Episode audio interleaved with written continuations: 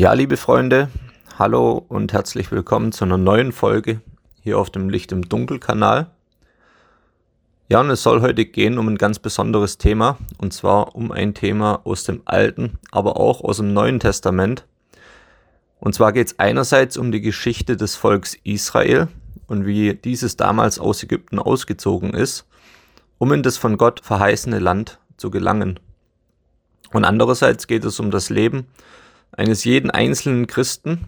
Und wie wir sehen werden, sind beide Geschichten auch sehr eng miteinander verknüpft. Ja, und das ist kein Zufall, denn die Geschehnisse und Überlieferungen aus dem Alten Testament sind an sehr vielen Stellen auch die Vorzeichen auf das, was in der Zukunft geschehen soll und auch auf das, was heute direkt vor unseren Augen schon geschieht. Aber ich fange mal an von vorn ja, bevor die Israeliten ihren Weg durch die Wüste antraten, waren sie ja Gefangene im Land Ägypten. Das heißt, sie waren zwar gut versorgt mit Nahrungsmitteln und brauchten sich keine Sorgen machen um ihren Lebensunterhalt, denn die Ägypter gaben ihnen alles, was sie brauchten zum Überleben. Aber natürlich waren sie keine freien Menschen. Ja, sie, sie mussten in Ägypten Fronarbeit leisten unter sehr schweren, mühsamen Bedingungen und sie waren dort auch der Willkür der Ägypter ausgeliefert. Ja, und zwar insbesondere den Bedingungen, die der Pharao an sie stellte. Und wenn diesem etwas nicht passte, dann mussten die Israeliten noch mehr arbeiten und wurden noch mehr geknechtet. Aber sie konnten nichts dagegen tun, denn der Pharao hatte ja die Herrschaft über sie. Ja, aber Gott hat das Leid der Israeliten damals gesehen und darum hat er ihnen Mose berufen, der sie letztendlich aus dem Land rausführen sollte. Ja, er zog dann mit ihnen 40 Jahre durch die Wüste, bis sie schließlich das von Gott versprochene Land in Besitz nahmen und darin auch leben konnten. Ja, aber so einfach, wie es sich jetzt hier beschrieben anhört, war das Ganze natürlich bei weitem nicht, sondern es war ein langer, steiniger Weg, voller Verführung, voller Stolpersteine und voller Prüfungen. Ja, aber dieser Auszug aus dem Land Ägypten und die Reise der Israeliten durch die Wüste kann auch uns jede Menge lehren. Ja, und darauf möchte ich heute auch ein bisschen näher eingehen. Denn das Land Ägypten steht sinnbildlich für diese Welt und auch für die Menschen, die in ihr leben. Natürlich geht es heute nicht mehr darum, dass wir tatsächlich körperlich in dieser Welt leben, sondern es geht um unsere spirituelle Bindung zu dieser Welt. Wir können also im Prinzip sagen, die Dinge, die damals im Alten Testament geschehen sind, können wir in einer Weise als Gleichnis verstehen. Die Dinge, die damals physisch geschehen sind, finden wir alle heute im geistlichen Bereich auch wieder. Denn die Menschen, die im Land Ägypten lebten, die dienten ja, wie wir alle wissen, einer großen Menge verschiedener Götzen. Und den einzig wahren Gott, den lebendigen Gott, den kannten sie gar nicht. Ja, und in diesem Land lebten aber auch die Israeliten, also die Menschen, die Gott als sein Eigentum auserwählt hat und die dann durch Mose dazu berufen wurden, aus dem Land auszuziehen. Ja, und genauso geht's heute auch allen, die in dieser Welt leben und von Gott gezogen werden. Auch die Menschen unserer Zeit werden dann entsprechend der Bibel dazu berufen, aus dieser Welt im spirituellen gesehen auszugehen und ein Leben zu führen, das von Gott bestimmt ist. Ja, denn auch diese Welt, in der wir uns heute befinden, ist voller Götzen, genauso wie damals das Land Ägypten mit seiner Unzahl von falschen Göttern. Ja, und in der heutigen Endzeit befinden wir uns eben wieder in diesem Land Ägypten, weil es ja auch nichts Neues unter der Sonne gibt und alles wiederkehrt. Allerdings sehen die Götzen heute ein bisschen anders aus, weil diese Götzen sind zum Beispiel allen voran das Geld, ein Leben in Luxus, das persönliche Vergnügen, soziale Anerkennung, die Karriere. Für manche ist es auch der nächste große Fußballverein oder für andere vielleicht eine bestimmte Automarke. Es kann auch ein Hobby sein, dem man sich ganz und gar hingibt oder ein Sport, dem man nachgeht. Ich denke, ihr wisst alle, was ich meine. Viele Dinge kommen dafür in Frage. Und keines davon hat mit Gott zu tun, sondern vielmehr dient es alles dem eigenen Fleisch und dem Ego. Ja, und auch aus dieser Welt voller Götzen beruft uns Gott heute heraus, um ihm zu dienen. Genauso damals, wie er die Israeliten herausberufen hat. Ja, und genau hier beginnt dann der lange und steinige Weg, der damals die Israeliten durch die Wüste geführt hat und ins verheißene Land und der auch uns heute rausführen soll, raus aus dieser Welt und hinein in Gottes Reich. Und Gottes Reich besteht bereits jetzt. Es ist jetzt bereits dabei, aufgerichtet zu werden, wie wir aus der Bibel wissen. Ja, und die Israeliten entschlossen sich damals, die Führung durch Mose anzuerkennen und Gott anzubeten, woraufhin sie beschlossen haben, dann aus dem Land auszuziehen. Ja, und das war ein Beschluss mit weitreichenden Folgen, denn von diesem Moment an waren die Israeliten noch mehr geplagt als davor. Denn der Pharao wollte das Volk bekanntermaßen nicht hinaus in die Wüste ziehen lassen, um seinem Gott zu dienen, sondern stattdessen verbat er es ihm und legte ihm noch mehr Lasten und noch härtere Arbeit auf, als sie bis dahin schon hatten. Er befahl dann den Treibern des Volkes, schwer soll die Arbeit auf den Leuten lasten, so dass sie damit zu schaffen haben und nicht auf trügerische Worte achten. Lesen wir im 2. Mose 5, Vers 9. Ja, und genauso ergeht es auch uns heute, wenn wir den Entschluss fassen, dieser Welt nicht mehr dienen zu wollen, sondern Jesus nachzufolgen. Denn in diesem Moment, wo wir das beschließen, da schickt der Satan seine Dämonen los, ebenso wie damals der Pharao seine Treiber losschickte, um uns von unserem Vorhaben abzubringen. Es ist der Moment, in dem dann die Anfechtung beginnt, in dem uns das Leben schwer gemacht wird, ganz egal ob im Beruf, in der Familie, im Privaten oder in vielen, vielen anderen Bereichen unseres Lebens auch. Ja, und in diesem Moment, wo diese Anfechtungen beginnen, beginnen dann die von Gott berufenen auch schon damit, sich zu beschweren. Das war damals unter den Israeliten so, weil unmittelbar, nachdem sie ihren Entschluss gefasst hatten und der Pharao dann begonnen hatte, sie deswegen noch mehr zu knechten, da gingen sie schon zu Mose und machten ihm Vorwürfe und beklagten sich. Sie warfen es dann Aaron und Mose vor dass sie das Volk vor dem Pharao verhasst gemacht hatten und hatten dann Angst um ihr Leben angesichts dieser starken Unterdrückungen. Ja, und genau das Gleiche erleben wir auch heute wieder unter den von Gott berufenen Menschen. In dem Moment, wo das Leben ungemütlich wird, wo sie Anfechtungen aller Art bekommen und wo es alles schwieriger wird, da beginnen sie zu jammern dann heißt es, meine Familie mag mich nicht mehr, die machen sich alle lustig über mich, ich kann meiner Arbeit nicht mehr nachgehen, weil sie von mir 3G verlangen oder 2G. Oder auch noch viel banaler, ich kann nicht mehr ins Kino, ich kann nicht mehr ins Restaurant, ich kann nicht mehr in den Urlaub. Ja, und da beginnen die Menschen schon zu hadern heute. Dabei ist solche Verheißung der Anfechtung ganz genauso sicher und vorprogrammiert wie die Wiederkunft von Jesus selbst und wie die Vernichtung des Bösen auch. Also mit all dem heute war bereits lang im Vorfeld auch zu rechnen.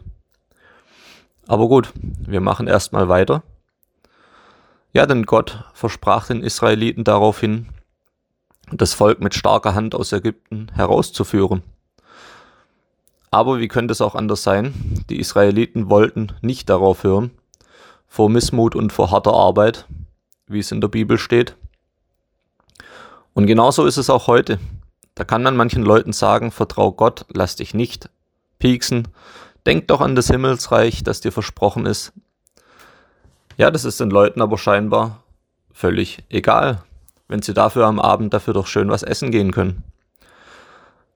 Aber gut, wir machen erstmal in der Geschichte weiter. Wir überspringen dabei die sieben Plagen, die Gott dann den Ägyptern sandte, und wir machen direkt weiter an dem Punkt, wo Gott den Pharao dann endgültig so zermürbt hatte, dass er die Israeliten nicht nur ziehen ließ, sondern sie regelrecht aus dem Land hinauswarf, weil ihretwegen so sehr das Unglück über ihn gekommen war. Ja, so zog das Volk Gottes also los, und machte sich auf einen langen Weg durch die Wüste.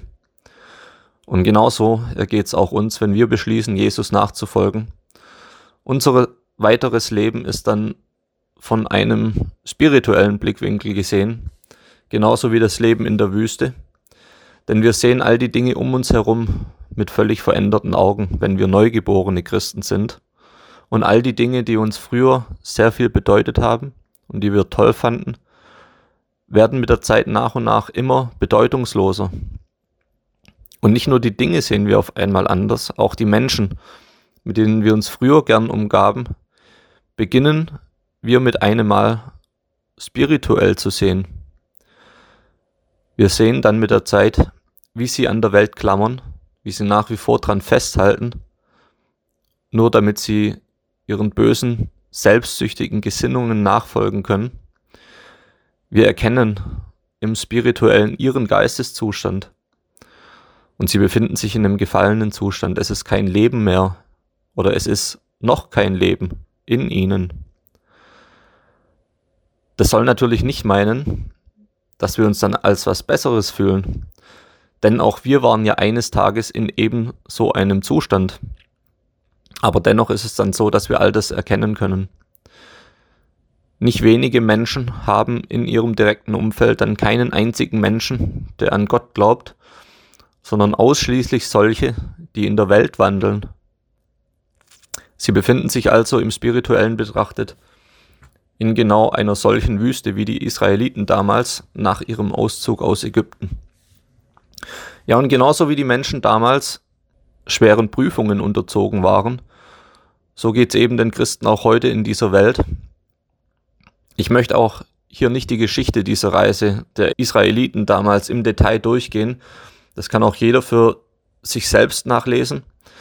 Aber sehr wohl können wir die Verhaltensweisen der Israeliten damals mit denen der heutigen Christen auch vergleichen. Denn es ist beides ein Weg, der durch und durch begleitet und bestimmt wird von Glaube und Hoffnung, nämlich der Hoffnung eines Tages die von Gott verheißenen Dinge zu empfangen. Ja, und auf diesem Weg tut Satan natürlich alles dafür, dass wir von diesem Weg abkommen. Man könnte auch sagen, so wie Jesus uns dazu auffordert, umzukehren und Buße zu tun, so möchte natürlich auch der Teufel, dass wir auf unserem Weg wieder umkehren und wieder zu ihm zurückkehren. Ja, und dementsprechend lockt er uns mit allen möglichen Dingen, die diese Welt so zu bieten hat. Oder aber er nimmt uns Dinge weg, die wir davor hatten, und gibt sie uns erst dann zurück, wenn wir uns wieder ihm zuwenden. Und natürlich in der gegenwärtigen Situation spielt Satan ja mit absolut offenen Karten, was das Thema anbelangt. Denn in aller Offenheit werden uns unsere Freiheiten in dieser Welt aberkannt, wenn wir nicht bereit sind, uns zwei, drei, vier oder fünfmal pieksen zu lassen.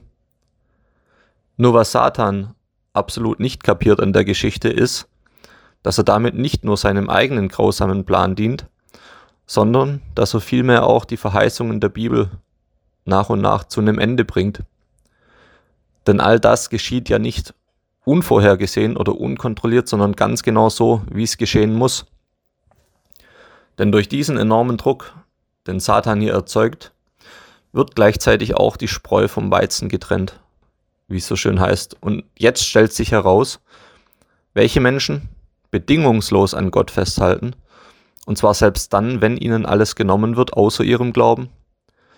Und es stellt sich auch heraus, wer sich gegenüber Satan als bestechlich und als erpressbar erweist und wer sein Leben beziehungsweise wer die Welt höher achtet als seinen Glauben.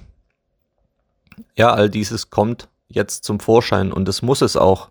Ja, und es zeigt sich auch, wer auf dem Weg in der Wüste einfach jeden Tag einen Schritt vor den anderen setzt, wer dabei Gott vertraut und wer sein Kreuz einfach immer weiter trägt bis zum Ende der Dinge. Selbst wenn er manchmal unter der Last, die ihm auferlegt ist, auch keuchen und stöhnen muss. Ja, und es zeigt sich, wer jetzt beginnt zu murren, wer sich vielleicht ungerecht behandelt fühlt, wer Gott vielleicht Vorwürfe macht in der jetzigen Situation und wer vielleicht auch nie bereit war, für den Glauben einmal auch die persönliche Komfortzone zu verlassen und dabei auch auf viele, bis sehr viele Dinge zu verzichten vermag. Und zwar auch auf Dinge, die wir bis jetzt für unbedingt notwendig geachtet haben, wie zum Beispiel den Job. Ja, und all das passiert, all diese Zweifel kommen, obwohl uns doch genau solches auch prophezeit worden ist, uns als Christen, dass wir diese Ausgrenzung und diese Verachtung erfahren würden. Jesus hat sie ja selbst erfahren. Und warum sollten wir als seine Knechte besser behandelt werden als er?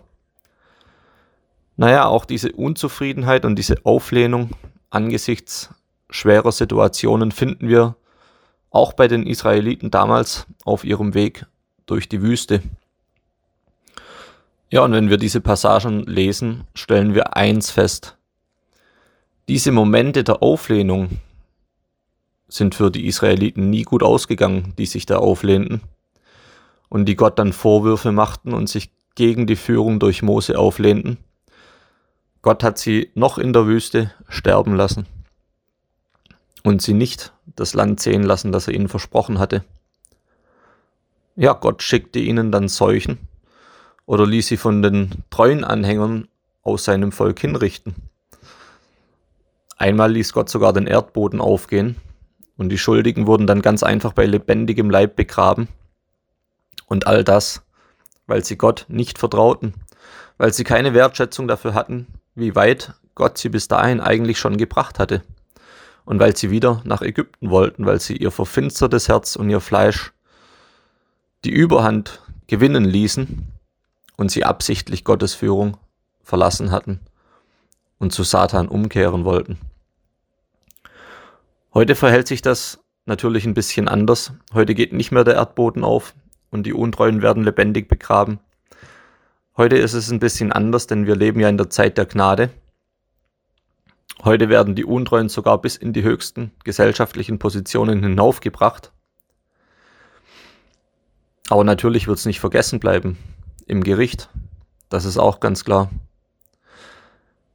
Ja, und diejenigen, die nicht bereit waren, durch die Wüste zu gehen und die sich den Peaks dann doch abgeholt haben, nur um ihre Freiheit wiederzubekommen, die ja in Wahrheit überhaupt keine Freiheit ist, Diejenigen sollten sich nicht täuschen, denn im spirituellen sind sie somit von Gott abgekehrt und sie haben ihren Weg verlassen. Sie haben diesen Peaks zu ihrem goldenen Kalb gemacht, das sich auch einst die Israeliten in der Wüste haben anfertigen lassen, weil sie ihre Hoffnung nicht länger auf Gott setzen wollten. Dann haben die Israeliten ein rauschendes, ausschweifendes Fest direkt danach gefeiert und haben dabei Gott ganz vergessen und viele mussten das mit dem Tod bezahlen. Ja, und eben wie ich sagte, heute wird diese Abkehr nicht unmittelbar bestraft, aber Gott sieht alles und er merkt sich alles und alles wird gesammelt für den jüngsten Tag. Ja, und so wie ich die Bibel lese, was natürlich nichts heißen muss, aber sind die schwersten Prüfungen noch nicht gekommen. Wir sollten zumindest in Erwägung ziehen, dass der Druck noch größer werden kann, dass die Temperaturen in der Wüste noch weiter steigen könnten, bevor das Ende kommt. Vielleicht kommt das Ende schon morgen, ich weiß es nicht. Vielleicht aber auch erst in 50 oder in 100 Jahren. Und falls dem Satan noch so viel Zeit gegeben ist, können wir davon ausgehen, dass er noch weiter aufdrehen wird und dass es Gott auch zulassen wird. Denn am Ende soll das reine Silber von den Schlacken getrennt werden. Und all das funktioniert nur in einer heißen Wüste, in einem Hochofen. Und es steht uns frei zu wählen, ob wir am Ende Silber sein wollen oder ob wir zu den Schlacken gehören wollen. Nur eins ist auch klar, wenn wir Silber sein wollen, dann müssen wir auch bereit sein, uns läutern zu lassen. Ja, und wenn unsere Lebensspanne noch ausreichen sollte dafür, dass wir das verheißene Land erreichen, also sprich, dass wir die Wiederkunft des Herrn Jesus erleben, dann müssen wir uns auch über eins bewusst sein. Kurz bevor das soweit sein wird, wird nochmal all unser Vertrauen abverlangt werden. Denn die Israeliten erreichten eines Tages ja das verheißene Land. Und als es aber soweit war, sahen sie in diesem Land eine physische Übermacht vor sich also Völker, die das Land besaßen, das den Israeliten versprochen war. Und es ging dabei um Riesenvölker, und Völker, die ihnen an Zahl und Kampfstärke weitaus überlegen waren. Und einen Krieg gegen diese zu führen, erschien absolut aussichtslos. Also kurz bevor das Ende kommt, werden wir uns in einer ähnlichen Lage auch wiederfinden. In einer Lage, die vielleicht genauso ausweglos erscheint oder noch aussichtsloser. So wie vielen schon jetzt der Schnupfenpeaks unausweichlich vorkam, was er natürlich nicht war, aber die Bibel sagt selbst, wenn die Tage bis zur Wiederkunft von Jesus nicht verkürzt würden, dann würde keine Seele errettet werden. Das bedeutet also, der Druck vor dem Ende wird nochmals immens zunehmen und wird uns alles abverlangen. Und genau darauf sollten wir vorbereitet sein. Und diese Zeit jetzt ist mitunter dazu da, uns genau das auch zu zeigen.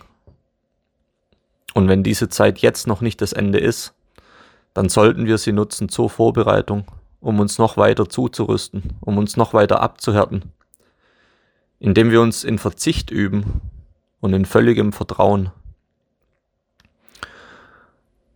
Ja, es gab auch einen Israelit, der hieß Kaleb, und er wusste von den scheinbar übermächtigen Völkern, die in dem Land lebten, aber er vertraute 100% auf Gott. Und er war ohne weiteres bereit, in den Krieg auch zu ziehen gegen diese Völker, um das von Gott versprochene Land einzunehmen, weil er wusste, mit dem allmächtigen Gott an seiner Seite kann absolut nichts schieflaufen und dass er mit ihm und seiner Zusage jede Schlacht gewinnen würde. Ja, und Kaleb hat das verheißene Land auch gesehen er war einer von ganz wenigen Personen, die zu seinen Lebzeiten noch das Land sehen durften. Ja, und eben dieses uneingeschränkte Vertrauen sollten auch wir an den Tag legen. Also lasst uns dementsprechend jeden Zweifel ablegen, dass Gott alles zu einem guten Ende bringen wird Lasst euch auch auf keine Deals mit dem Satan ein. Glaubt ihm nicht, wenn er euch von irgendeiner erfundenen Krankheit erzählen will und von irgendeinem fadenscheinigen Heilmittel, das keines ist. Und es doch nichts weiter bringt als Verderben in Wahrheit. Ja, wir sollen Jesus bedingungslos nachfolgen. Und zwar auch und gerade dann, wenn die Zeiten immer rauer und immer härter werden. Vergesst dabei nicht, wie Jesus auch gelebt hat. Er hatte auch nie Ruhe in seinem Leben. Er hat immer seinem Vater gedient und niemals gezweifelt. Er hat immer vertraut und nie seinen eigenen Willen getan, sondern immer den des Vaters. Und genauso sollen wir das auch tun. Ganz ohne Anklage gegenüber Gott. Weil es uns vielleicht mal schlecht geht. Oder vielleicht auch, weil es uns längere Zeit schlecht geht. Wir sollen ohne Murren sein und ohne Zweifel und immer vertrauend auf die Führung Gottes. Und dann kommen wir am Ende auch sicher ans Ziel. Ja, und damit komme ich auch schon wieder zum Ende für heute. Ja, ihr Lieben, ich bete für euch alle, dass ihr euch ganz und gar auf Gott auch verlasst, dass ihr bis zum Ende alles in Kauf nehmt, was notwendig ist, um ihm auch die Treue zu halten. Und dass ihr am Ende, ganz am Ende, den Siegerkranz auch davontragt und ins ewige Leben eingeht. Das ist die Hoffnung von uns allen. Ja, ich wünsche euch fürs Erste Gottes Segen, ein schönes restliches Wochenende und alles Gute. Und so Gott will, sehen wir uns beim nächsten Mal wieder. Macht es gut. Ciao.